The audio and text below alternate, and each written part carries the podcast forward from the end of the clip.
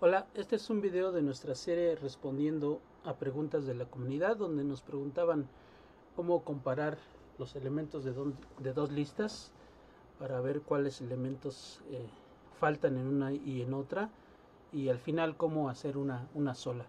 Eh, aquí estoy para ejemplificar esto. Vamos a usar los meses para que sea bastante evidente, pero es obvio que las listas a comparar puede ser prácticamente cualquier cosa y además para que sea bastante gráfico usaremos el formato condicional. Hay varias formas de resolver esto. Vamos a ver solamente dos. Vamos a establecer el valor de la fórmula. Si es error. Ahí el cursor. Ahí está. Coincidir que, tiene que coincidir? Tiene que coincidir esta celda,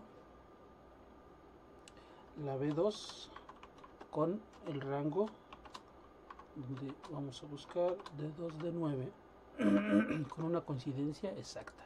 Y si, coincide vamos a establecer el formato malo. Es importante que ya tengas establecido el, el formato que vas a usar para diferenciar.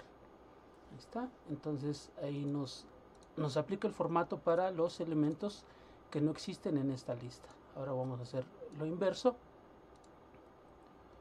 Formato condicional, fórmula, pero vamos a usar otra fórmula. Vamos a usar contar si es con punto que vamos a contar vamos a contar el vamos a contar en B2, B9, el elemento D2 y vamos a ver si es igual a 0.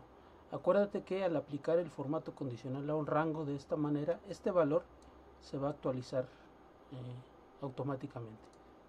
Y establecemos el mismo formato. Vemos que igual nos dio las diferencias que hay, nos marca los, los elementos que no hay en esta lista de acá. Pero eh, para finalizar tenemos que pasar los elementos que faltan a una u otra. Puede ser hacia un lado o hacia otro. Entonces para esto vamos a aplicar un filtro automático. Vamos a filtrar por color de fondo y vamos a copiar el resultado acá. Listo.